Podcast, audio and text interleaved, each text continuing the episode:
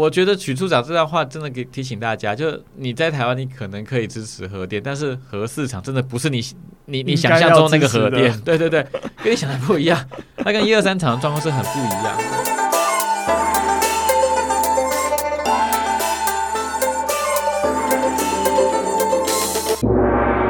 欢迎回到天下第一台，我是布谷鸟。天下第一台为您介绍各种世界上的第一，特别是台湾的第一。节目一开始，先让我们掌声欢迎哈拉充能量。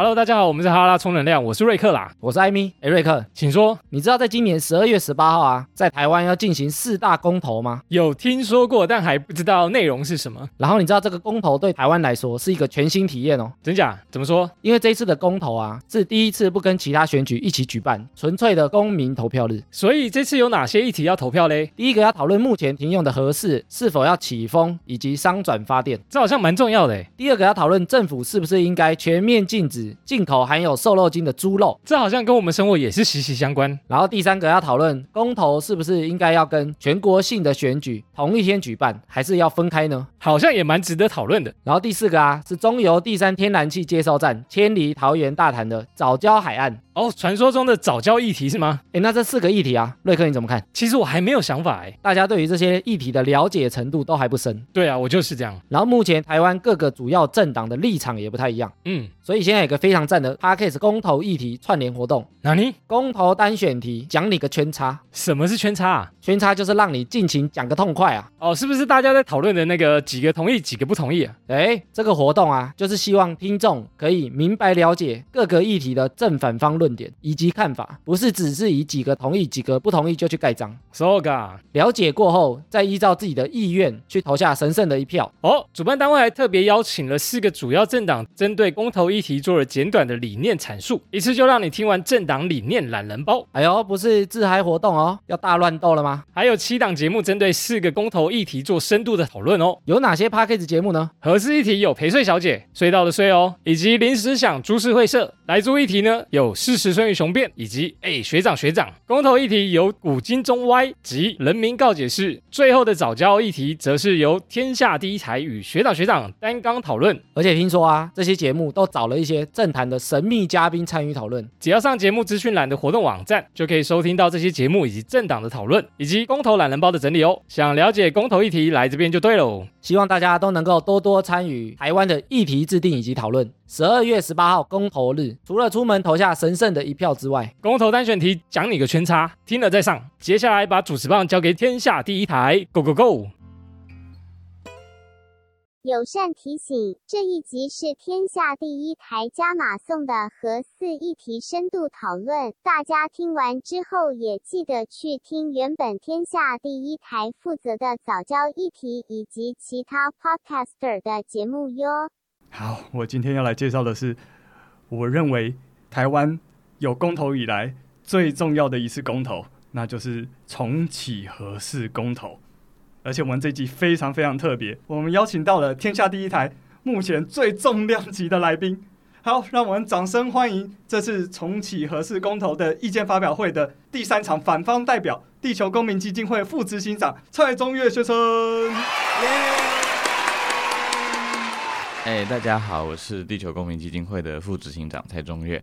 那我当然，因为我们过去长期从事环保运动嘛，所以其实对于核电这个议题有非常多的研究，所以今天来到这个节目来跟大家分享一下我们对于核电还有核四的一些看法。好的，那一开始我们先轻松聊一下，我们先那个聊一下中越的背景好了。你是一九八六年生？对啊，我一九八六年生。你什么星座？我是天蝎座。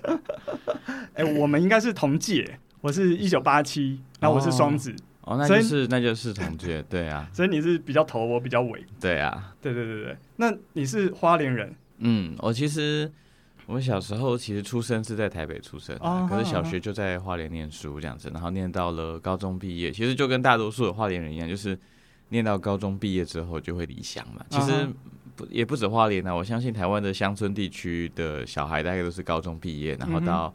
外地念大学这样子，然后我在台北念了四年的书，我念社工，然后但是我当兵的时候就会回到花莲，然后我第一份工作其实就在地球公民做，但是我第一份工作那时候是地球公民有花莲办公室，所以我本来是在地球公民的花办工作这样子，所以等于就回家工作。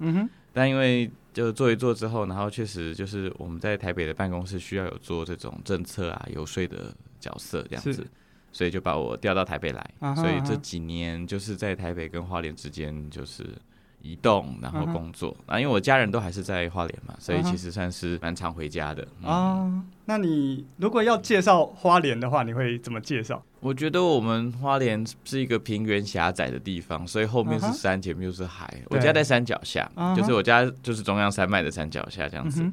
那我家到海边就骑摩托车，大概二十分钟就到了啊，就直接到太平洋旁边这样子，所以其实是一个山跟海之间距离非常近。对，我觉得我们是一个这个山海交错的地方这样子。我其实有时候回去就回家嘛，然后上班的时候就到花莲办公室上班的时候。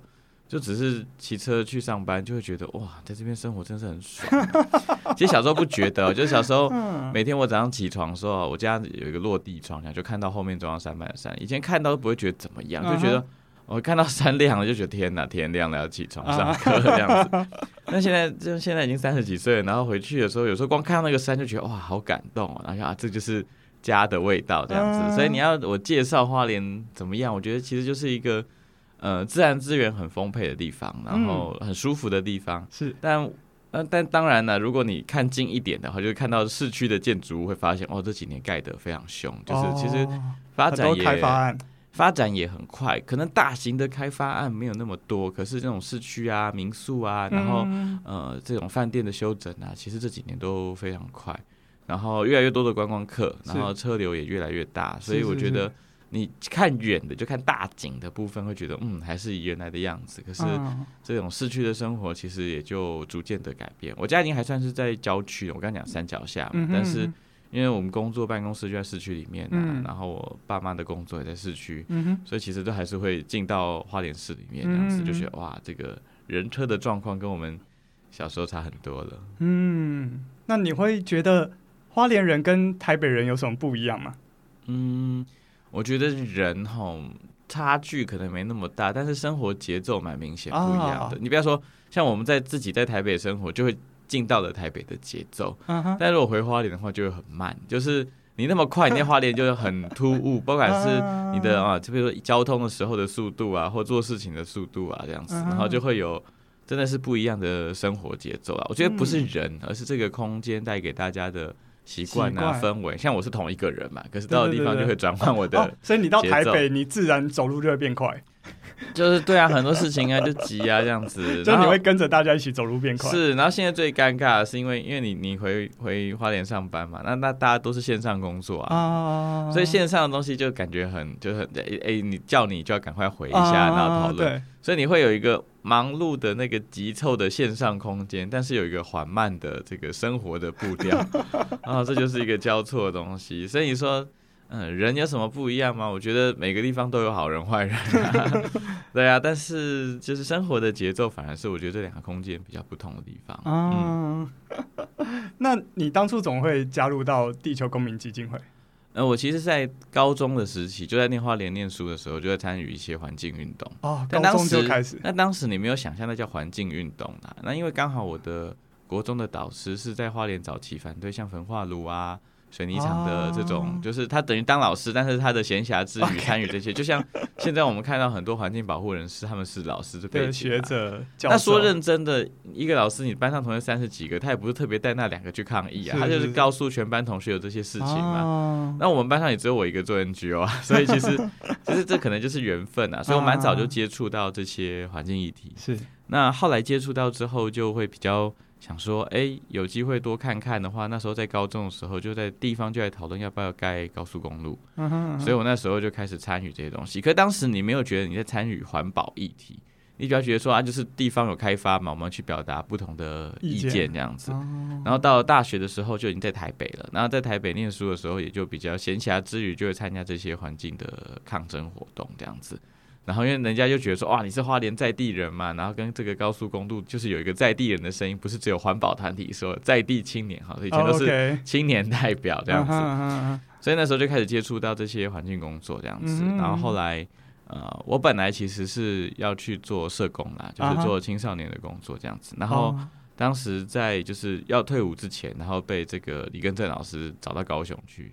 啊，详谈一番这样子，然后觉得哎、欸，好像不错哎，因为我其实本来不太认识地球公民，因为那时候地球公民只有在南部有办公室，所以我在台北嘛，所以台北念书，所以你没有接触过地球公民。那时候听一听啊，好像不错，嗯，然后我就想把试着，他说要在花莲弄办公室，我想说，对我那时候第一个想说是毕业呃退伍之后，我想要留在花莲工作 这样子。他说那就弄一个花莲办公室，听起来不错，对不对？所以是为了你吗？哦，因为我们本来已经有一个同事在花莲 工作，所以等于有两个人，所以就。可以有一个办公室的感觉。嗯、我说：“哎，好吧，试试看吧。嗯”我那时候给自己设定说：“那我就挑一份呃，真的自己很喜欢的工作，嗯、因为就也不用管薪水，你不用管说你要获得什么东西，就做做看你自己最喜欢的事情嘛。嗯、那所以其实当时就选的这个呃工作来做这样子，所以就等于算加入的环保团体。嗯、然后在二零一一年的十一月开始工作。”然后现在是二零二一年的十二月，对，我们统计的时候，我们应该是几乎同时开始进入工作模式。是啊，所以现在就就就等于说，在基金会做了将近超过十年的时间了。嗯，我也当了十年的软体工程师。那地球公民基金会哦，呃，我介绍一下，它在环保议题上几乎无意不语哦。几乎所有的环保议题，我们都会看到地球公民基金会的身影。我们这几年有在控管，我们不能无役不语，我们必须要缩 缩小。你们会不会太忙？缩小守备范围这样子。那因为我们现在大体上分成两大组啦，一组是能源与环境污染组，然后一组是山林国土组。但说认真的。你去想任何的环境议题，它都可以分成这两类，所以其实我们还是有在努力的限缩范畴啦，这样子。那譬如说，今天我们本来等一下谈的是核能嘛，对，它确实就会在能源组里面做一些讨论，那包含了能源的使用啊、再生能源的发展啊、节电啊，好，这些东西都是能源组在关注的项目，所以其实。嗯，就是各组的工作议题越分越细了，然后每一个题目都有一些研究人，嗯、但因为我记我的工作已经是那个副执行长嘛，所以就等于是大家的议题要进到了政策端的讨论，就比如说法条或者是政府政策的修正，跟国会做互动，就会跟我一起讨论，所以我就等于是大部分的议题也都有接触，这样子。你说从山上的采矿啊，森林的保育啊，东部的开发呀。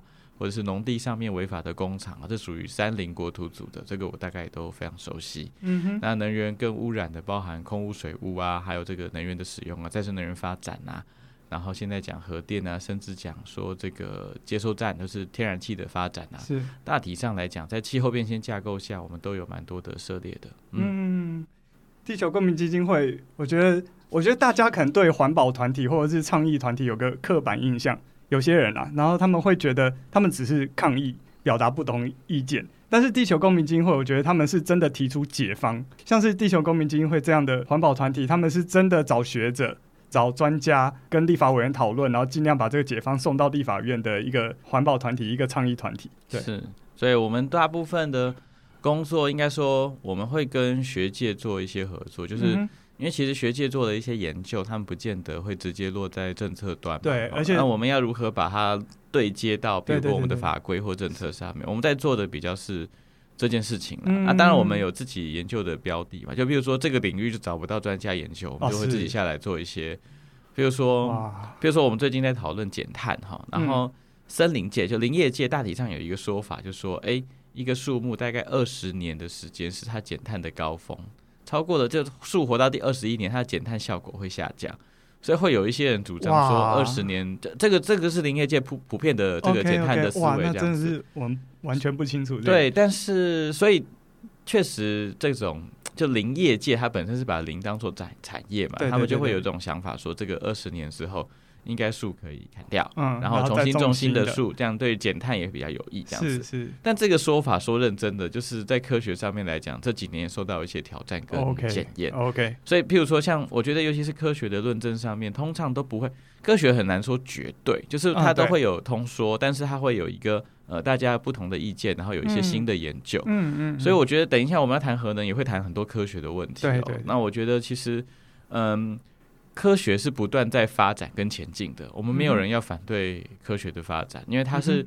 它的发展是目的使得人类的生活，甚至台湾或者是地球的这个生态系统更加的健全跟友善嘛。所以其实我们是要透过新的科学去找到当下我们适合的方式是什么。所以我刚刚只是举一个森林的例子。所以，譬如说我们自己就不会直接下去做这个碳，譬如说碳通量塔的研究，可是我们会跟不同的林业的学者有更多的了解之后，然后来看看在当前这个政策，就譬如说。台湾的此时此刻，我们要减碳，那森林扮演什么样的角色？这个我们就会做整体的评估，然后来提出我们的政策解放或者是倡议的目标。大家有没有听到？这真的是专业啊！我们请到的是真的非常专业的人，直接请到地球公民基金会这样的倡议以及政策的呃拟定的团体来跟我们对谈，所以大家等一下仔细听啊。那像呃，我在网络上啊，其实常常会看到很多人有这样的说法，就是啊，环保团体就是民进党的侧翼了。那你们听到这样的事情的时候，你们会怎么回答？怎么想？我们偶尔会当当中共同路人，就比如说我们在呃二零二零选总统的时候，我们那时候为了希望矿业法修正嘛，所以其实是有在。呃，蔡英文总统的这个造势场合提出我们的主张啊，那当时被其实就抗议了，然后对对对，然后呃试图终止这个造势活动的过程。呃、我们试图要在造势活动当中让大家听到这件，看到我们要修正矿业法这个诉求这样子，是是是是，所以当时就被大家说是中共同路人，你怎么会闹蔡英文啊？然后这样子。那当然，譬如说最近因为这个能源的议题，因为民进党也是相对反核的嘛，那我们也反核，所以我们又变成了绿营侧翼。对，所以我们身份多元哈。那我们自己觉得，呃，此时此刻大家，譬如说我们刚刚讲说，二零二零的时候，大家骂我们是中共同路人，是国民党的侧翼。那我们觉得，我们就做我们该做的事啊。说认真的，对我们来说，不管哪一个政党执政。或者是要监督不同的政党，那个本质上面就是把我们在乎的环境议题来来来，希望它执行嘛。是是。比如说认真的，民党政府确实他们对于能源的政策的大体目标跟我们想象的比较接近。是是是。但是像很多再生能源乱做这个问题，就乱在什么这个农地啊，或者是砍树啊，这些东西我们觉得需要更多科学的讨论。所以其实这个东西我们不见得那么支持。OK，但譬如说，譬如说，这个我们在刚刚才提到这个矿业法的修正问题，很显然，民党政府执政了这么长的时间，对，并没有修正嘛。对，农地上面的这个违法工厂，其实也的处理也都没有到很到位，甚至有一些民进党的立法委员都还很支持这些农地的违法工厂。嗯嗯，所以对我们来说，就是呃，你你这个时候贴我们什么标签，我们觉得日久见人心啊。因为当我身上有中共同路人，也有绿营侧翼的标签的时候。大概也可以说，我们还算走的中间呐，就是我们就是以环境为呃环境友善，然后永续的生活为我们的主要核心价值，然后监督政府。那此时是民进党政府执政，我们当然就是监督民进党政府。那可能过一阵子，不见得是，譬如说他可能是呃，我很不希望在国民党执政啊，但是 比如说时代力量执政哦，好，民众党执政这个机会高一点，但仍然需要监督啊，所以其实。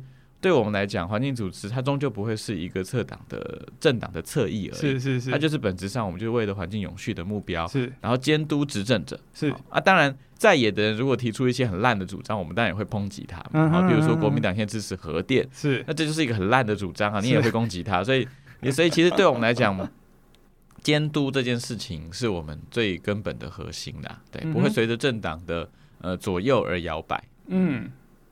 好，那我们接着就要准备进入我们的主题了。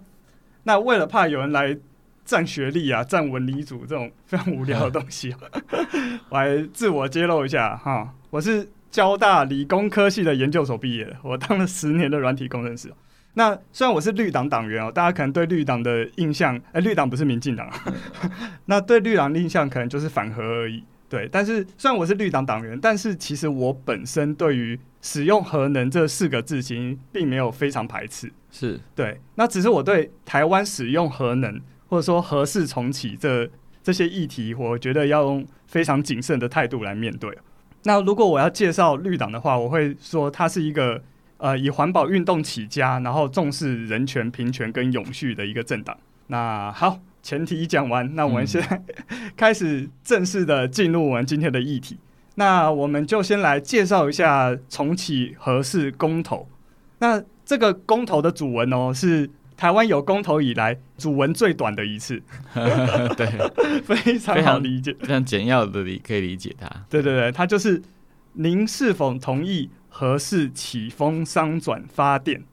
对，那这边要再特别解释一下，这个不是重建核四哦，也不是新盖核武哦。它就是把已经盖到一半，而且还没盖完，然后已经封存起来的第四座核能发电厂，把它解开封印，然后拿来发电。但是我觉得这个题目大致上有有几几个重点，它不只是要解封而已，它是要重启运转并发电啊。所以我们现在偶尔看到，因为其实核四有非常多的问题嘛，然后我们看到很多人就说，哎，那你不管怎么样，你先投同意下去，然后那些问题接下来就会被好好的检视。是，但问题是，如果今天只是合适重启，跑程序，这是一件事情，可是这个题目上面就已经有说要商转跟发电哦，是，所以他其实不是那些人告诉你说啊，我们投下去就看看程序啊，如果不行的话就算了。他们本来题目上面就直接告诉我们要发电哦，要商转跟发电，所以我觉得那种似是而非的说法真的是可以停止的。因为如果看以往的公投主文的话，它通常会写的比较有一些前提，就是比如说在检测完安全无疑的状况下重启发电。对，但是这次主文就是非常的简要。应该说，他如果只是写核四重启，没有后面的商转发电，那大家可以就说啊，重启开始跑程序，然后接下来就看看实际上的状况来决定它能不能用嘛。是，可因为它后面有商转跟发电，所以我自己觉得这个题目已经讲得很清楚，它是要把核四拿来发电的，发电才是它最主要的目的，啊、而不是只是重启。所以不是像他们而已。对，在公投意见会上讲的那样。对，所以我觉得就是。那、啊、当然，当然我知道，真的要发电也是要照程序走嘛，是，这是一个基本的程序正义，所以就看到时候啊，我当然不希望公投过关啊，但是如果真的过关的话，就这个东西要如何执行，就是一个很大的重点了。嗯嗯嗯嗯，好，其实一般来说，我会请大家去看公投的理由书哦，但是我觉得这一份公投理由书是我看过最情绪化的公投理由书。它很像就是罢免理由书，因为罢免理由书大家有看过的话，就会发现他们很很情绪化，就会有一些字眼是什么谣言不攻自破啊，一意孤行啊，他人怀抱着一个梦啊，这种。我因为一般看到理由书都是比较理性客观一点，对对对，去研究如何如何，所以我们应该如何如何，不应该如何如何，但是。这次就是就像你说的，非常有连续剧的感觉。他们这确实是二零一八年的连续剧，没有错。对对对对对，所以好，不管怎么说，我们今天好好的讨论这一题，我们就把所有的情绪抛开哦。就是我们也不要因为是什么人是同意的立场，或者是什么人是不同意的立场，或者是什么党是同意的立场，什么党是不同意的立场而做决定。我是希望。呃，就像我上一集聊早教的时候说的，我们好好来讨论目前客观的事实，或者是各方的说法，来做出你觉得对台湾最好的决定。那就像刚中岳有提到的，就是为什么会有这次的公投，是因为二零一八年公民投票的时候有个第十六案，那那第十六案呢，就是呃废除电业法里面其中一个条文，叫做核能发电设备应于中华民国一百一十四年，也就是二零二五年以前。全部停止运转的这个条文，这个在当时被简称为“以核养绿公投”。虽然我觉得主文丝毫没提到绿能的部分，那我们就先不管。但是那一次的公投，就这个第十六案，它是以六十趴比四十趴的比例同意过关了。嗯、对，然后算是蛮高比例的通过。没有，那是当年那案当中差距最小的一案哦。当年十案当中差距最小就这样，所以说认真的就是，你如果认真说。很多人他可能是当年五案跟同志结婚有关系嘛？对，对不对？所以其实有很多人他可能是反对同志结婚的，但他也是反对核能的。会有一些反同的人也反核，比例上面来讲，所以基本上，所以当年应该说这么多保守的案件，大家对核能的安全的使用，可能是还是比较有相对有疑虑的。虽然最后投票是输的，可是它是一个最近的案子。嗯嗯嗯嗯。不过我可以大概的理解成。就是台湾有六十趴的人对核能这两个字没那么排斥，嗯，可以啊，这样理解没有问题。对，好，那我们接下来就是进到下一题，就是虽然对核能是没那么排斥的，但是对于核四重启这件事情，就是我们这次的主题。是，对，那我们就先来讲一下核适到底是什么。好，好，那核适呢？它又叫龙门核能发电厂，它是台湾的第四座核能发电厂，所以简称核适。然后它位于台北市的贡寮，就是台湾的东北角那个地方。它是使用进步型废水式的反应炉，嗯，对。然后这个反应炉是美国的奇异公司和日本的日立公司一起合作的反应炉。然后这个反应炉我有大概查了一下，日本有六座，美国有一座。然后美国那一座盖盖不盖了。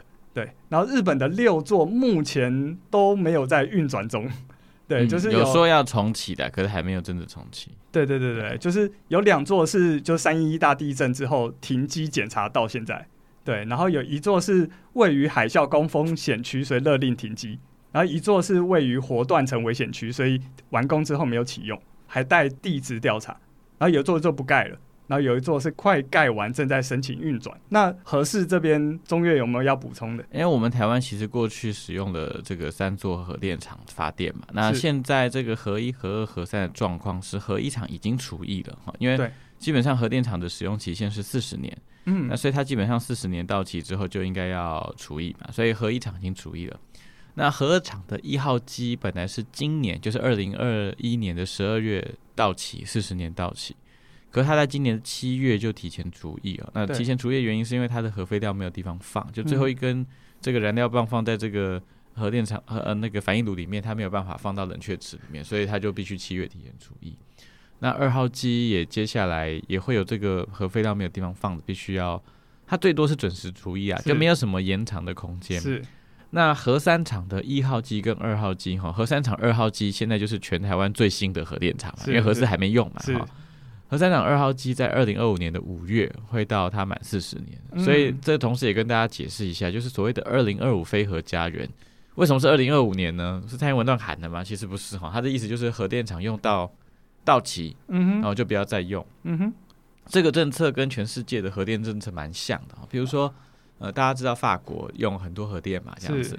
法国其实将近这二十年来都没有在新盖新的核电厂，是，他还是把核电厂用到不能再用为止。嗯哼，那当然，他们之前有一个正在新建的核电厂，大概盖了快十年、十几年，一直没有盖好这样子。嗯，嗯，那我知道最近其实马克宏有在宣布说他们想要盖新的核电厂。嗯，OK，但他的那个前提是说要先把那个还没盖好那个先盖完，嗯哼，然后再讨论要不要盖新的核电厂。嗯，所以大体上来说，就是呃，确实。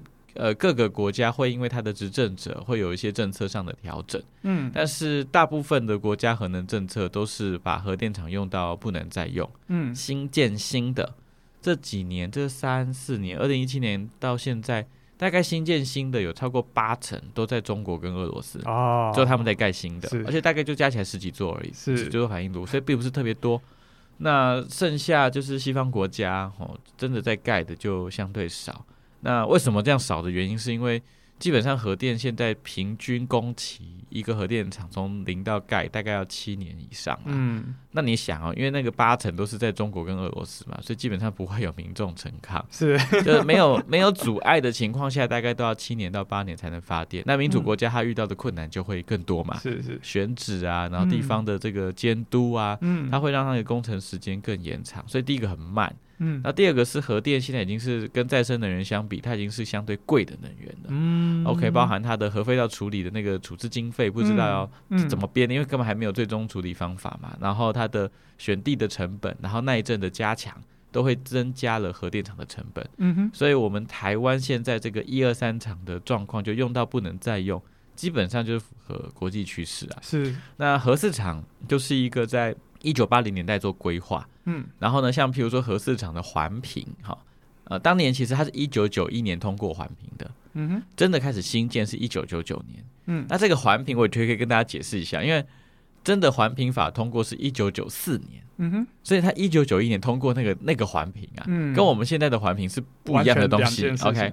他当时是原能会自己先做，因为能会是这个核电厂的监管机关嘛，嗯、就是说啊，你们先做一些环境的基本评估啦。温馨提醒：原能会全名为行政院原子能委员会，设有核能研究所、放射性物料管理局、辐射侦测中心，目前主要负责核能发电厂、核子设施及辐射作业场所的安全监督。嗯，那跟我们现在当代现在谈的那个环评法进到审查里面程序完全不一样，因为环评的机制是任何东西的开发送到环保署去做审查。嗯，可是核市场是当年原能会自己做环保审查，然后通过的，所以。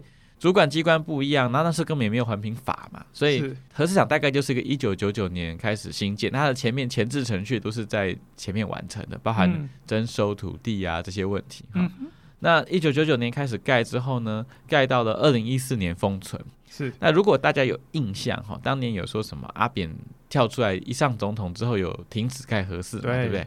所以很多人说哦，阿扁就害了什么东西哈，各位。阿扁上台停建核四，到后来国民党多数的立法院再通过核四预算，要求新建，这个停的时间大概三个月左右，不超过一百天。对，所以你要说核四盖十五年没盖好，怪阿扁，这有点牵强，因为它就停了一百天不到嘛，你剩下十五年的时间仍然没有把它盖好。OK，所以这个是核电厂到二零一四年。封存的时候其实是没有盖好的，嗯，那没有盖好，包含它，因为它有两个机组，就是一号机跟二号机这样子，嗯，然后一号机是比较接近盖好，当年有拿去做这个试运转测试，是。好，那但是二号机就根本连试运转都没有，因为它就它就盖到一半，对我我也可以跟大家再说一下，就是这个试运转测试呢，就是呃原能会是它的监管机关嘛，对不对？你要通过学校做的毕业考，你才能够毕业，好出社会，对不对？嗯。那这个毕业考原能会出的考卷呢？核四场做了七年，嗯，考了七年没有考过关。嗯哼，那我给大家一个客观数字，就是核一厂、核二厂、核三场，他们也有考这个毕业考嘛？是，他们平均大概一年到一点五年就试运转测试完成，就考完了。嗯。嗯核四厂考了七年，还有三十几项没有通过。嗯，那他考的过程当中，因为有缺零件嘛，对，怎么办呢？他就拆了二号机的零件给一号机，有大概拆了一千七百多项的零件给一号机。缺零件了？啊，因为东西，因为因为主要是因为他当时签约的这个奇异公司，后来他的部门都收掉了。哦，你说连奇异公司本身，对对对，所以那个盖合适的专案团队现在已经不在了。那是因为陈水扁当时宣布停工的，陈水扁停工是两千年，所以他基本上一九九九年开始盖，两千年停工一下下，然后接下来又再盖了十几年，跟阿扁的那个停工也没完全没关系。那他为什么要解散？因为封存后解散。哦，封存后解散。哦，所以是因为封存的关系，是到二零一四年封存是才这样，是对啊，原来如此，嗯，所以我刚刚讲说这个核四厂的现况来说，就是它是一个。这个试运转考试没有考过关的一个状况，嗯嗯，那大家可能又会听过一个说法，说，哎，这个永和说核四安检已经过关呐，还有外国人来做测试，哈，对，这怎么一回事呢？都说奇异公司有过来认证过，好，这怎么一回事？就当时二零一四年，当时马政府核四的这个题目吵得很凶嘛，是，那等于是学校毕业考的考卷就是考不过啊，怎么考就考不过，他想到一个好方法，就就。那这个爱子心切，老爸就觉得说：“哎呀，这个小孩考试考不过，怎么办呢？没有办法拿到毕业证书，我就去外面的补习班找一群人，然后出了一份很类似的考卷，嗯，然后就考过了，嗯，等于外面的补习班考卷拿了一个六十分，还找一些外国人呢，说：哎，这是外国人加持过的考卷哦，然后现在拿到学校里面来跟学校老师说：哎。”我儿子补习班有六十分呢，你应该让我拿到毕业证书吧？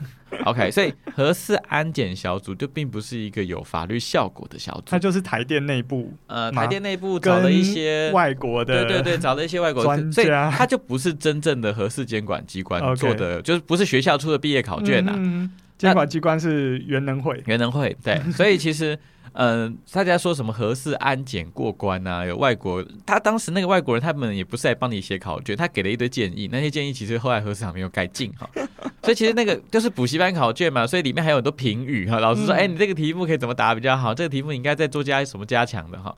所以当时的状况是这样子，所以。二零一四年封存的时候，就是真正的考试试运转做了七年没过关，嗯，但是有一份核四安检过关的报告，就是补习班考卷过关，嗯，所以大家不要再被这些什么东西混淆的，因为今天核四。接下来，如果真的，譬如说公投过关了，嗯，要重启，嗯，他也必须再回头去考那份考卷，对，才能真的来运作。对要整个试运转要重新来一次嘛？对对对，试运转就那你想嘛，它封存了七年了，这些东西很多东西要做重新的检测。哇哦！但是它有一个更困难的题目，是因为二零二零年底核市场的建造已经被被就是他没有申请展延，所以就就就没有建造了。所以呢，他要去考试前。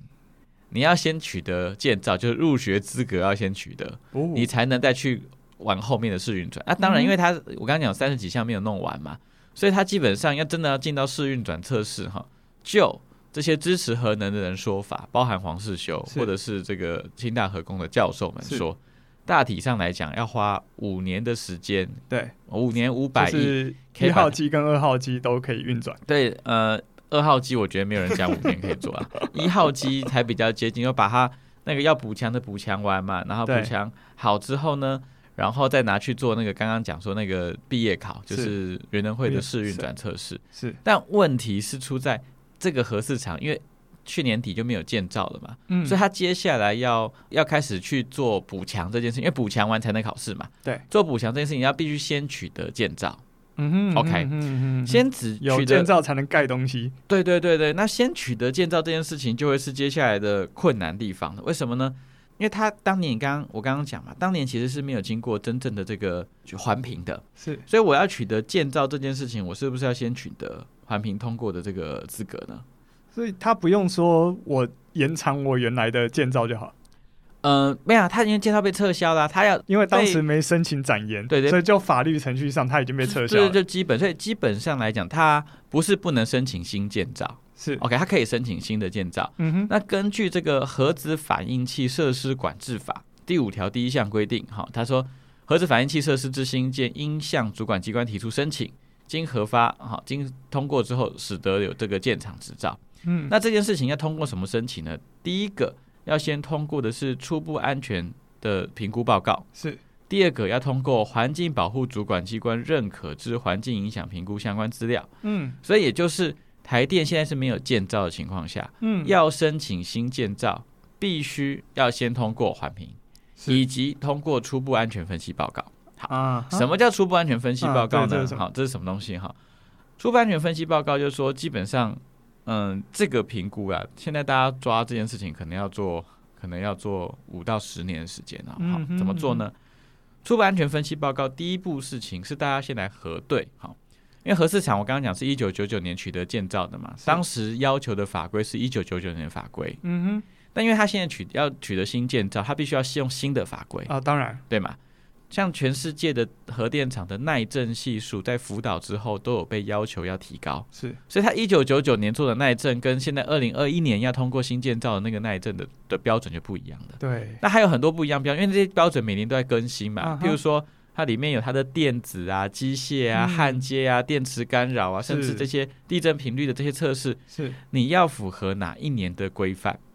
好，这个东西等于是台电好盖核电厂的人跟原能会监管机关要坐下来谈。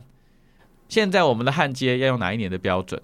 好，我们要用哪个标准来做检视？这是就是等于是我要做考试之前，我先要念书嘛，对不对？嗯嗯念书之前先确定考试范围是什么？OK OK，这个考试范围范畴认定，因为学生有机会 argue 说，哎，我要用哪一年的标准嘛？因为他已经盖好在那边。是，所以。这个事情是两边要，所以，两边要坐下来谈，要用哪一年的标准？好，那我确定完考试范围之后，我接下来做什么？就是念书嘛，对，对不对？所以，譬如说，嗯，因为初步安全分析报告一定要有地址相关的资料，但现在很显然，这个地址相关资料大概到一个，譬如说，呃，以前在一九九九年盖的时候，核市场下方有个东西叫做 S 构造，是。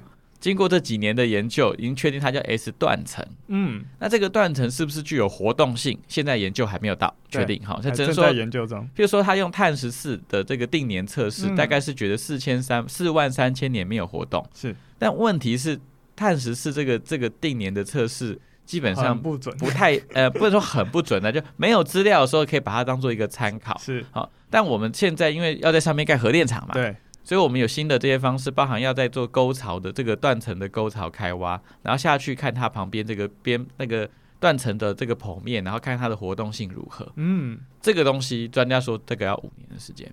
嗯、OK，好，所以先确定考试范围是，然后接下来念书准备嘛。这个断层这个事情大家做好吧。这个是必考题。这个这个是一定得一定得做。五年念完书之后，确定它的答案是什么了？是，接下来才会进到。最后一关嘛，就是初步安全分析报告的审查。是你你你，那环评大概也是这样，就环评你前面要先做好资料之后拿来做环评审查嘛，嗯，对吧？所以说认真的，这些时间能不能重叠呢？嗯、你当然也可以说我报告还没做完，我就先交考卷的，赌赌看会不会过嘛。但事实上，对，大家说看看老师会不会漏改一个题目啊什么之类，你可以这样做，但他就不会真的通过啊，因为他是核核子，他是核电厂哎、欸。是，所以我刚刚讲说，前面确定考试范围到准备。考试的资料到最后真的交卷来审查这个东西有没有过关？嗯，夯不啷当加起来大概就是至少我刚才讲地质调查五年，前面缺两年，然后环评大概做三年、十年。嗯，OK，这些都做完了之后，依照我们刚刚讲的这个呃核子反应器设设施建厂执照申请的审核办法。他才能取得他的建造，嗯，十年的时间，取得完建造之后，才会进到黄世修先生他们说的五年五百亿的状况。OK，但经济部的说法不是五年，经济部的说法是这些工程加强要七加二年了。对，OK，所以包含还有一些设备要取得，这些都还没有谈到那个细节啊。所以前面取得建造要花这个时间，前面就是那个 N 是不是？嗯。因为其实七加 N 年这个说法，大概是二零一八一九年就这样说了。OK，当时并没有建造撤销这件事情。哦，当时还没被，因为它二零二零年十二月才被撤销，所以二零二一年那个 N 就变得更多了，因为它有很具体的那个建造时程要抓进来。是是是。所以我们说最保守估计，合适就是二零、嗯，就是今天你纵使换到。好，比如最支持核电的总统，好，马英九，好，他在当总统 是。非常支持核电，是，可是他除非忽略法律、法律程序，对，忽略现有的行政程序法基本的规范，不然你换到一个再支持核电的总统，照程序来，十五年跑不掉，是。二零三六年最快才能发电。我还不要讲哦，如果发现那个断层就是活动断层，是，那他可能连盖都不能盖了，是。因为不会有。核电厂盖在活动断层的正上方，是。那有人会说啊，它那个活动断层经过的不是反应炉啊，是它什么机房？各位，这些只要发生，因为断层它是会断层有两种状况，一种是隆起，一种是裂开来。那这个是正断层，是比较会裂开来的。哦，你这个。它重点是机房撕裂开，机房它裂不用不用裂很多，裂个十几公分就好。好，十几公分，它就断层错动发生这些地裂的状况的时候，嗯、这十几公分它里面的管线它是不是就会紧绷？对，甚至可能会泄漏。是这个管线泄漏就会影响到反应炉的运作嘛？对，可能没有辐射外泄，可是这些管线泄漏就会造成反应炉里面的失失常。是这个失常就有辐射外泄的风险。风险。所以说认真的，我你去问任何核工系的老师是。没有人会觉得核电厂可以盖在断层上面，而且是活动断层上。因为我之前确实有跟一些清代老师私下这样聊过，他们说如果确定是活动断层，那真的就不用讨论，对，就就就就不用讨论，就核核市场就就基本上不用再想了这样子。嗯嗯嗯。所以那些地质调查非常重要。是。那我知道大家会有一个问题，会说，哎，那为什么核市场要盖在断层上？嗯，对吗？为什么知道那边有断层？哈，各位。我刚刚讲核四厂是一九八零年开始规划，一九九九年开始盖嘛。对，OK。一九九九年台湾当时发生一个很大的地震，啊，有印象吗？对，九二一哈，九二一是怎么断层错动？它是车龙埔，对不对？车龙埔断层，好像我考主持人。车龙埔断层呢，在九二一发生之前呢，他在台湾的地质研究是认为它是第二类活动断层，就是十万年才会错动的，就是基本上不会动的断层。嗯嗯。结果它动了。嗯。当时的地质研究就基本上把车龙埔弄为一个不不是活动断层，嗯、后来就隆起嘛。大家如果有印象，什么操场被怎么扭扭烂嘛，对不对？那个那个照片印象很深刻。它的漏头，它的断层有这个漏头出现之后，这些地质学、嗯、呃做做断层研究的人就去看这个剖面嘛，看它的活动性。后来发现，哎呀，车龙埔断层是一个三百到四百年就会活动一次的很活跃的活动断层。嗯嗯、之前的资料错了，因为研究还不够精实。对。所以各位，为什么会核市场盖在断层上面？就是当时的地质资料。嗯，我刚刚说他只是确定它叫做 S 构造，根本不知道它是个断层。所以当时已经知道有这个有这个东西，好，但是它是不是断层也不确定，也没有更多研究，因为我们的研究量能有限。嗯，台湾这几年不断有新的断层被研究出来，是那断层是新发新发明的吗？不是嘛？断层是本来就在这个地方，但是我们有没有发现？我们有没有能力去发现它？嗯、发现它的活动性，发现它的结构如何？是。那台湾很尴尬，因为台湾就是一个板块活跃的地方嘛，是。所以我们就是地壳隆起，这几板块挤压，才让我们有台湾岛出现嘛。对对对，所以有断层是我们的宿命啊。嗯。所以我们基本上不能避免地震。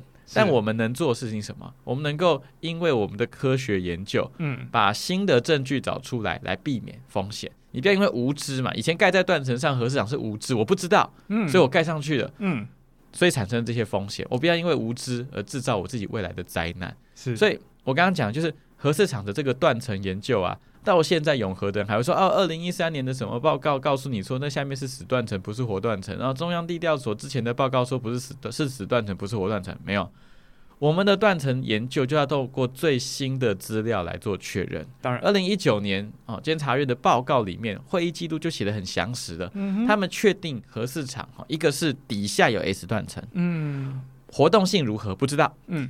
外海有何是外海有另外一条有两条哈，平行于这个 S 断层的，是一个九十三点九公里的正断层，是一个活动断层。哦，已经确定了，已经确定它是个活动断层，在过去的线性为活动断层。哦、好，那所以呢，就这个中央地质系的这个李希提老师的说法说，因为他是做工程断层研究的，这样地震研究的，他说其实外海的活动断层只要活动了。它的地震波打进来之后，纵使这个 S 断层是死断层，是它也会被影响，嗯，也会有可能会发生这种错动的状况。共振啊，对对，所以其实 S 断层对于核电厂的影响是必然存在的。是，那如果它更具有活动性，它就是风险。更高。是，那它的活动性要如何确认呢？就是我刚刚讲要做这个沟槽开挖来冲里面的，就碳十四大概做完了，可碳十四就是一个地表来做一个预测嘛。对、嗯、啊，因为这种预测做一个普遍性的这个研究是可行的，嗯哼，但问题是它上面已经是核电厂了，你必须要更严谨的研究才对，嗯，而不能用一些普遍性的这些调查来做，是是是，所以你必须要做沟槽开挖五年的时间，是，所以。我说认真的，我相信不管你支持核能、反对核能，都该都认同，没有核安就没有核电。当然，核安要如何确认，就是这些基本的调查要做好嘛。嗯哼。所以你今天这些调查现况下的资料已经告诉你说很可能是活动断层的，然后你这时候还选择说哦，我用以前的资料，二零一三年说它不会动啊，就跟那个车龙普一样嘛。我用哦以前资料它都不会动，就它就真的动了。你要不要去赌这一把？那我们要不要赌这个？S 断层的状况，我至少要知道 S 断层的状况是如何嘛？它到底活动性如何嘛？是，所以说认真的，你纵使是支持核电，你也应该要支持要做一个比较详实的地质调查。没错，我们来确认它的风险的状况。嗯哼，那那今天这些永和的人说什么两年可以发电，那五年可以发电，显然就是不顾这些基本要做的研究。对，所以我自己觉得。我说认真的，你要支持核市场，我也没意见。嗯，可是基本的核安，刚刚前面讲的程序嘛，最初安全分析报告要不要做，环评要不要做，地质调查要不要做，该做的要做完呢、啊，才有核安呢、啊。嗯，啊，该做的做完就最少十五年。是，好，所以这时候就回头来，就是人民做选择了。我当然可以投一千亿以上。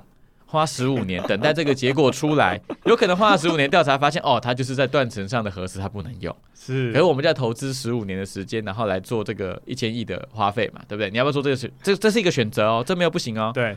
那同样的，如果是十五年后才能发电，然后你现在有一千亿的经费要投资的话，嗯，那你要不要投资其他东西嘛？对，这是一个选择，因为国家就是这么一点钱，它不可能什么都做嘛。对。所以我觉得很清楚，这核市场的现况，好，大体上就是。封存之后就没有什么核市场本身没有什么改变，封存就不能再盖啦，嗯哼，那些补强都不能做嘛，嗯。但封存之后唯一改变的就是什么？是发行的断层，嗯嗯，因为断层研究跟这个核市场盖不盖没有那么不是核市场的补强工程嘛，是。那此时此刻二零二一年的决策，我们当然要用比较新的地质资料，这些风险把它纳到我们的考量里面呢、啊。同时，我们也要回头去检视那个核电厂之前没有盖好这个试运转。七年没有做好的原因是什么东西？这个其实在这个呃公办的这个意见发表会的第二场哦，台电现在核发处的处长徐永辉处长，对，他讲了非常多核四厂在这个工程，不管是品保就品品质的这个问题，还有新建过程很多的争议哦，譬如说在讲这个焊接哈焊接的证明，我举几个大家来听。我刚刚前面只讲前置调查，我们来看那个五年五百亿哈，他们永和方说的五年五百亿要如何做哈？嗯。如果各位有看过，因为他们拿出一份假资料嘛，就二零一九年说台电内部做一个重启合适的报告。是，我刚刚讲这个十五年的数字啊，嗯，其实是那份报告里面的研究。是那份第报告，譬如说它第十一页，哈，它有个三点二点二，里面就说要做地质研究，它的评估说至少要花三到四年的时间。他有说。可是，在他们自己那份报告的干，要怎么二到三年就运走？对，所以他他在那份报告的甘特图里面没有把地质研究放到里面去啊。所以我觉得这是你你你觉得，所以你觉得那份报告就是说认真，他如果只是一份那个学校的报告，老师可能也不会给他过了，因为你你后面明明就说要做这些事情，然后你前面的甘特图不画在里面，就莫名其妙嘛。好。用他那份资料，那个所谓的五年五百亿可以盖完的这件事情，它里面的具体工程问题是什么？我讲几个随便的例子哈。譬如说焊接啦，因为嗯它那个是奇异公司送来台湾的嘛，对不对？送来台湾要把它接起来，那那个焊接是在美国就做完的啊，那它焊接基本上要有焊接的证明，说我大概是用什么样的温度，啊用什么样的焊条，是然后它的抗辐射状况大概如何，实际测试的报告、嗯这样子焊接状况。然后这些报告应该证明文件要来台湾，然后让我们知道说，哎，这个他送来的东西已经有焊好的东西，大概是用什么样的状况做的。嗯哼嗯哼，这个证明当时没有给，哦，是奇异公司没有给，奇异公司没有给。对，然后我说认真的、啊，那当时没有给，后一个跟他要，他也都给不出来嘛。二零二二零二一年，二零二一年，我们这时候再回去跟他要，他真的给你一份，你相信他是真的吗？他是个一九九几年就 就完成焊接的东西，耶，这就是没有的东西，你要如何去确保他没做到？最基本的就我我忽略掉前面什么地质调查，你都不 care，环评你不 care，好算了哈。连这个工程本身，这个焊接证明要不要做？就这焊接证明你要如何先生出来啊？啊，如果你生不出来的话，那现在怎么样？要砍掉重练吗？所有这些焊接的部分要要重新处理吗？这个遇到火的防风门，那个过压系统，然后 DCIS，就这些每一个数位仪控系统，它的信号整合一堆都没有做好啊。那这个没有做好，不是用它很难是用我刚刚讲那个证明，就是它不是一个补强可以处理完的，它可能得归栋瓦掉。哎，对啊，比如说防风门，它有两百多个防风门，根本也是没有没有屏保的，就是没有这个品质保证的这些证明啊。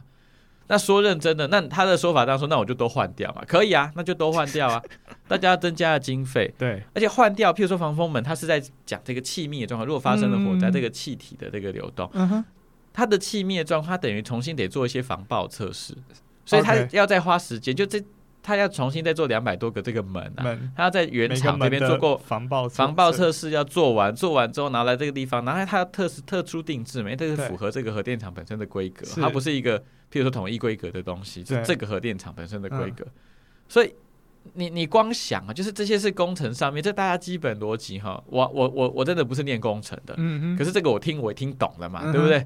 你该有的证明文件你没有，对不对？你防爆防风门这个东西，它得重新换，因为它也是一个没有证明的东西，它可以换掉，工程上可能可以克服，可是就是要花时间花经费，嗯嗯、这些东西大家不要算进来里面，嗯、算进来那五百亿可以解决嘛？嗯、所以说认真的，合适对我来讲先天不良，对，在断层上面，好没办法，是。后天失调，盖的时候滴滴答答，盖的时候它边盖边过程当中的火灾呀、啊、泡水呀、啊。然后变更设计被开罚呀，偷工减料啊，还有很多贪腐的事件。这个具体被开罚的项目五百多项啊。嗯哼，你说啊，台湾很多工程都这样，可是也没有工程那么多项的，五百多项具体被盖，所以所以为什么没盖完？为什么三十二项检测没有过关？嗯哼，都跟这些有关系嘛。所以我不谈前面的先天不良哈，就是盖在断层上面，嗯，后天盖的时候也是滴滴答答的，然后更不要讲说我们整体最后。这盖完之后，还有后面的核安保证嘛？嗯，我们今年呢、啊，就是今年不用讲多远，今年的七月底，核二厂的二号机哈，因为一号机已经除役了嘛，没有办法用。二号机在运转的时候，突然有一天，它本来是开满运转，然后突然关机，嗯，瞬间哦，就降，就是归零哦，嗯。后来查什么原因？大家有看那个新闻吗？椅子，对，就是。安全控制室里面有人有那个滑轮的椅子撞到一个东西，瞬间就归零。哎，各位，这是台湾的核安呢。我们我们很幸运，你知道吗？因为我们一直没有发生辐射外泄的核安事故。当然，我们一直有核安事故，只是没有发生 辐射外泄核安事故。所以我刚才想说，前面是先天不良，后面盖哩哩哒哒，最后还要给一个就是安全控管上面不是这么有把握的东西。当然我知道大家会跟我说，那你你这种安全控制的问题，或是地震的问题，火力电厂会不会遇到地震？嗯，哦，这天然气厂也可能会爆炸，是啊，燃煤厂出意外啊，房子会倒塌。核能支持者最喜欢讲一句话说，哦，如果真的发生会影响核电厂的地震，附近的房子早就倒掉了。对对，这个也没错。好，但问题是房子倒掉了，会有人命上的损失，可是我没有机会重建。是。燃煤电厂、燃气电厂发生，也有可能会发生意外，可意外也有可能会发生这个人命的损失。是，可是这件事情它要恢复的代价，嗯，跟辐射外泄要恢复的代价是不一样的。嗯，OK，但他们会说福岛核灾，根据 WHO 的研究，它并没有，没有死人。是，好，那我来提出几个数字哈。第一个是福岛核灾的灾前灾后，福岛县好，它的这个甲状腺癌罹患的比率多了六十倍。但它确实无法证明是核灾的影响，因为科学上你要被人是正相关，这事情是需要被论证的，是很难直接证明。可是数字上是甲状腺癌是拉高六十倍的。好，嗯，再来，日本福岛的这个核灾，我们花了多少钱去整复呢？嗯、现在此时哈，已经花了二十二兆的台币，不过它的储物设备啊，啊已经花了这么多钱了。然后各位如果今年有看新闻，还发现他们有辐射水要放到太平洋里面，所以它二十二兆里面还没有办法处理水，它水没办法处理，它只能放到海里面去。二十二兆是泥土吗？土地？其实不止啊，除污啊，灾后的补助啊，这诸多的东西，哦、然后还有他们就偷偷地加起来这样子哈。Uh huh, uh huh. 所以十年了，然后我刚刚讲这个除污还没有除完，辐射水要放到海里面去，所以显然这个价格还会再往上追加。是，那。所以你说没有死人，可是至少那当时这个呃，当时日本的那个朝日新闻也有做一些民调哈，就说日本大概福岛县民啊，有八成人觉得自己经济受到很大的影响，七成觉得生活困难，这些东西都确实没有人因为核灾直接致死，但问题就在这些灾后的状况都都都都都要面对嘛。嗯，那我们还会再看到一个新闻说啊，福岛县民现在已经回去福岛住了，对不对？这核能支持也会说这个事情啊。好。一个人的身体能够承受的辐这个辐射量，一年哈，这个 WHO 规定是一毫西弗。对，OK。那日本福岛为了让日本福岛县民可以回去，他调高了标准，一个人可以接受的辐射量变成二十毫西弗，升高的二十倍。OK，因为他这样他才能回去生活嘛。哦，再来那边背景的辐射值还是对啊，辐射背景值还是比较高的啊。那再来再来哈。好他们还取消了本来由福岛县民搬到外县市有灾后补助，啊啊啊他们取消这个补助。哦，所以所以你在外县市住你就没有政府的补助，你就是看你要不要回家了，因为也调高了标准。好，嗯、为什么这样做呢？因为其实就是二零二零日本不是办东京奥运嘛，嗯、他想要让世界告诉大家，没有他想要让世界看到说啊，福岛已经好了，福岛，我觉得确实福岛灾民他们遭受的那个风评被害哈，确实是蛮具体的，但问题是。他所谓的好的东西，就是在取消灾后补助、放宽标准。各位，这就是我所说的，这核能的支持者啊，他们对于这种核灾的这种应付啊，就是想要放宽标准嘛。然后刚刚看到六十倍，就觉得啊，它它没有发生。同时，刚刚讲这些，刚刚说那个环评要做啊，地质调查要做，他们也都想说都不用做，都不用做。所以遇到规范就想要放水，遇到这些严格的标准就想要放宽，为的只是说核能可以使用。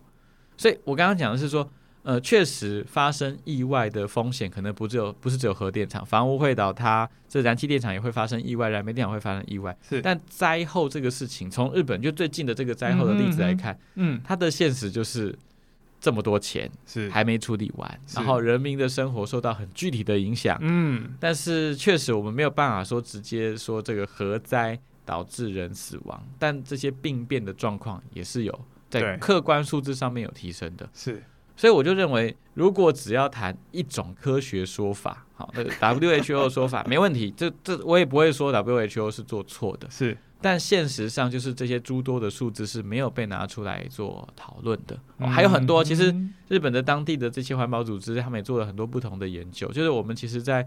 这个全国废核行动平台的记者会，我们大概也都说过这些事情。我只是举几个具体的例子哈。嗯、我刚刚讲工程的例子啊，嗯、那个徐永辉处长在电视辩论上面讲的例子，也不是我讲的什么焊接啊，啊他讲好多例子哦。嗯，我都是只是举一些例子哦。所以我刚刚讲说，前端的这些调查没有做，中间东西没有盖完，然后如果发生意外的灾后的成本又是这么高的情况下，嗯、大家来赌这一把嘛。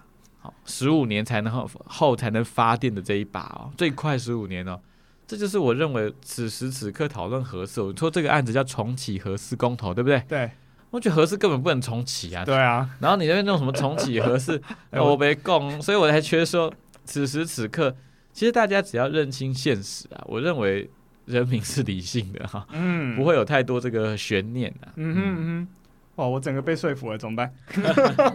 不过，身为一个台湾人，我想要好好的问一下，为什么合适的命运跟核一到三差那么多？那个花了七年的试运转才通过，没通过，没通过。呃，应该说核花了核一场，他们就做在一年、一年一到一点五年就通过，为什么人家可以这么快？对，对，为什么？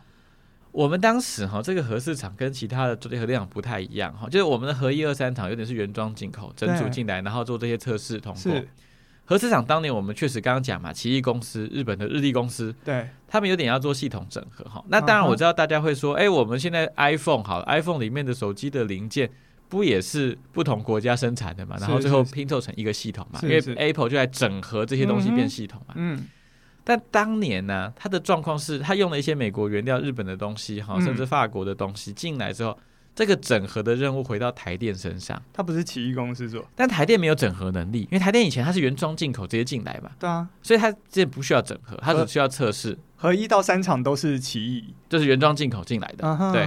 那、uh huh. 核四厂就用的不同的系统要做整合，一开始就是这样。台电当年就觉得自己可以来盖核电厂试试看嘛。OK，所以其实那个状况是因为它这个系统整个，所以才会有各式各样。为什么会有什么变更设计被开发？对，你原装进口进来根本就没有变更设计啊，可是它有不同系统要整合，它为了让整合事情发生，那证明台湾好像可以整合一座核电厂，所以当时是用了这样的方式来做核市场的执行，也才会有什么事？为什么会有三十几项永远都过不了关？送进来的东西屏保有问题，这就是他当时说认真的，就是一个整合失败的案例啦。那、啊、现在还要再硬干嘛？OK，所以就是台电当时太有自信的想要，我觉得当时在做核四安检的时候，啊，这安检小组一个核电厂的工程师叫林宗尧，他发表了一个核四论，里面最经典的一句话就讲说，台电盖核四好比华航自己做波音七四七，嗯，这根本超过他的能力范围。对。OK，华航会开飞机吗？会嘛？会。可他会盖飞机吗？会做波音七四七吗？不会，能力不足哈，这个能力还没有到这个程度。华台电可以操作核电厂，可是他会盖核电厂吗？所以当时林宗远就说这个超出他的能力范围了。是。那当然，我们期待台湾可能这个核工人才很杰出的，对，可以真的来盖核电厂。可是我们要核四厂就是一个这个整合失败的案例嘛。所以你会说。就大家想合适拼装车，大家会说啊，很多东西都拼装没有错。可是很多东西拼装，它都有一个系统整合单位，把所有东西整合起来。嗯，然后我们就给台电这个没有系统整合能力的人来整合，所以整合到现在滴滴答答的。嗯哼，哦，才会那边零件进来没有东西，那边零件进来又出问题。台电跟奇异公司后来他们对簿公堂嘛，因为很多东西没有。是为什么要打官司？哎，就是后来封存啊，然后奇异公司要解约啊，这样子，然后所以他们对簿公堂。那在国际仲裁庭里面，是国际仲裁庭认证有八百多项合适的东西根本没有弄完。国际仲裁庭不是台湾的法院，然后责任在台电呢？对，责呃责任归属不不一定，有的怪奇异，有的怪台电。但不管如何，就是一个八百多项没有整合完的一个仲裁的过程，所以。我我一直觉得说你这这徐永辉处长说的，他说他支持核能，uh huh. 但他也不支持核四，是是是。但我对支持核能也很保留啦。Uh. 但是我我觉得许处长这段话真的给提醒大家，就你在台湾你可能可以支持核电，但是核四厂真的不是你你你想象中那个核电，对对对，跟你想的不一样，它跟一二三厂的状况是很不一样的。然后同时我刚所以所以核四本身的状况，我刚刚讲先天不良后天不佳嘛，然后安全操操控又给这些。呃，这些过去在河岸上面会有一些疏漏的人操控，这是一个最大的风险呐、啊。嗯，先天不良还有一个很特殊的状况哈，就是因为我们确实会看到，譬如说欧洲国家有盖核电厂啊，嗯，美国国家美国也有核电厂啊，为什么台湾不行哈？第一个是，嗯、呃，美国盖核电厂哈，它大部分都盖在美东，不会盖在美西。温馨提醒：美东是靠大西洋，美西是靠太平洋，而全世界百分之八十以上的地震都发生在环太平洋地震带。好，那加州有核电厂哈，的魔鬼谷有核电厂，但是加州的核电厂也准时除役，为什么？嗯、因为环太平洋地震带就是台湾到日本到美西这边是环太平洋地震带，我们有看过电影嘛？加州大地震嘛？对。所以基本上他们的核电厂是用到时间，他就赶快处理了哈.不要再堵下去了。嗯，所以全世界在断层带上盖核电厂，就台湾跟日本啊。嗯哼。好，但日本状况我再说哈。但欧洲国家就显然没有什么断层嘛，所以台湾才会发生什么古老的板块，对，才会发生说什么 欧亚盖在断层上的核市场，这是台湾的现况。所以你说欧洲国家在做，他们有做，可是这是第一个先天不良。嗯。第二个先天不良是台湾。地狭人稠啊，uh huh. 所以我们几座核电厂都在首都附近。对，所以我们今天要发生福岛等级要疏散哈，福岛等级的疏散是三十公里，公里，三十公里疏散，那时候福岛大概二十多万人疏散。台湾如果核市场的三十公里半径圈划进来的话，台北市的南港边边都被划到了。对，大概疏散的是三十八万人。三十八万。美国哈 NRC 的标准哈是美国就美国的核管会的标准是八十公里内的半径要撤侨。哇哦！台湾如果用核市场的八十公里当半径来画的话，嗯，基本上要撤离的人数将近千万人。一千万。对，一千万人。那不叫撤离，那叫逃难。因为整个大台台北市都在八十公里内，整个台北市都在八十公里内。然后我其实那个那个四十公里这三十公里这事情，我也也也可以请教各位听众朋友，你可以现在手机 Google，你打合适，然后它会旁边出一个里程数，看你跟合适距离多远。好，譬如说我们现在这个录音的地方在南港，是我刚刚测了哈，我们距离核市场的直线距离三十二公里。啊哈、嗯。政府今天说核四发生辐射意外，三十公里内的人要撤离。嗯嗯，我们在三十二公里的地方、uh. 不用撤哦，对不对？Uh uh. 法律上没有要求你要撤哦。对，那你要不要撤？你自己要不要撤？你想想看，你要不要撤吧？嗯好，这是你你的决定嘛。嗯，所以说认真的啦，就是我们因为核电厂距离首都太近了，距离人口稠密区太近了，是。我们大概经不起任何一次的辐射意外。嗯，好。那像现在是冬天嘛，东北季风盛行哈。根据中兴大学的模拟，就大气模拟哈，就是核四厂如果发生意外，这个辐射的分布状况，从贡寮啊核四厂所在的位置，是。到屏东三地门，嗯基本上就西半部沦陷，只有我花莲人哈，中央山脉护国神山这个辐射比较进不来而已，华东地区大概比较没事而已。所以说认真的，我我相信这个也也可以，各位听众朋友大概。就你永和反核，大概都可以支持两件事啊。第一件事情是没有核安，没有核电嘛，嗯、好，这个大家可以接受。第二个事情是台湾经验不起一次核灾啦，是一次都受不了了。嗯，好，我们不像福岛还可以慢慢康复，我们那个严重程度就整个台湾基本上都有辐射的这个影响啊。嗯哼，那就是大家都要移民啊，干嘛之类的。所以、嗯、台湾岛太小了，然后我们使用核电的风险，我刚刚讲，我们跟欧洲国家不一样的地方，一个是我们有地震，嗯，第二个是我们的人口非常稠密，嗯，好。我今天都还没有讲到难处理的核废料哦，对，核废料是另外一件事哦。可是光前面这个核四本身的问题就这么样巨大，然后我们跟欧洲国家的状况又不一样，他们容易找到地狭人稠的地方盖核电厂。温馨提醒：是地广人稀了，科科。你说中国一直盖核电厂嘛？我们都盖在一些相对人比较，虽然它的。像它有一些核电厂，确实也盖在海岸边啊，是人口比较住的这个地方。嗯哼。可他们的核废料处置厂，据说都往这个，据说啊，因为没有没有实证啊，对，无法实证。但他们确实就往这个西北边送，嗯哼，就是比较没有人的地方，可以做核废的处置这样子。是。所以这都是一些很基本的问题。所以我一直觉得，只要台湾民众稍微理解合适的根本问题，嗯。你说怎么可能会支持他要重启呢？就你要用新式核电啊，什么欧洲在用的新核电，那可以再讨论嘛。可是核市场真的跟你想象的什么新核电啊，那个落差太大太大。好的，各位听众，这一集节目先到这边，下一集呢，我将会继续访问蔡宗岳，有关于核废料的处理，让我们一起来好好的想想核废料的议题。那当然，我不会这样轻易放过蔡宗岳的。接下来呢，我还会用重启核四支持者常常会提出来必须重启核四的论点，我们来看看蔡中岳怎么能招架，以及台湾能源转型的方向及会遇到的困难。最后呢，我更是要拷问地球公民基金会，现在对于真爱早教公投，也就是三接迁离大潭海岸的公投，现在的立场是如何呢？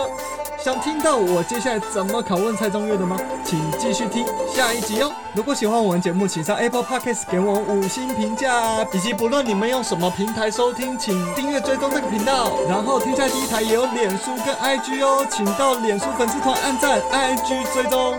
下一集我们继续来聊核四。